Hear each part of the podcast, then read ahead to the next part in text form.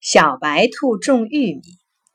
这一年，小白兔种了不少玉米，天天去除草浇水，可忙呢。玉米长出了幼苗，蝼蛄天天夜里爬出来，偷吃玉米的嫩茎。眼看不少幼苗枯死了，小白兔好心焦啊！蛤蟆知道了。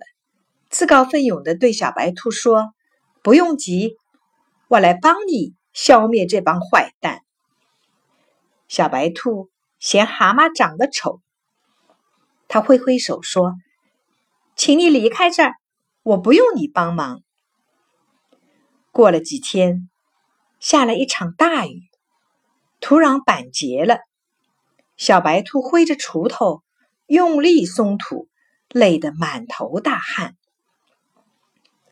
小蚯蚓知道了，钻出泥土，对小白兔说：“别着急，我来帮你松土吧。”你帮我松土？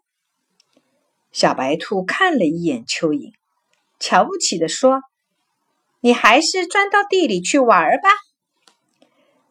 小白兔种的玉米一天天在发枯变黄，好心的蛤蟆和蚯蚓决定。暗中帮忙，蛤蟆趁小白兔不在，将田里的蝼蛄一只一只的吃掉了。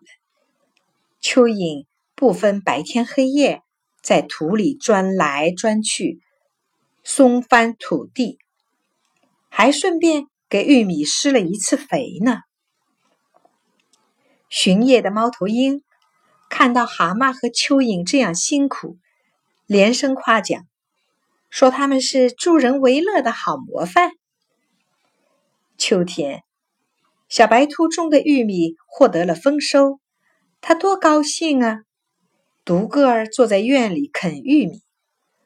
猫头鹰飞来了，他问：“你知道你的玉米为什么会丰收吗？”小白兔自豪地说：“那全靠我辛勤劳动得来的呀。”猫头鹰摇摇头说：“要是没有蛤蟆、蚯蚓帮忙，你的玉米说什么也不会丰收啊！”猫头鹰把蛤蟆帮他捉蝼蛄、蚯蚓帮他松土施肥的事儿说了。小白兔惭愧的低下了头。猫头鹰说：“请记住，别随便小看别人，不要拒绝人家的善意帮助。”要不然你会失去好多朋友，会碰到好多克服不了的困难。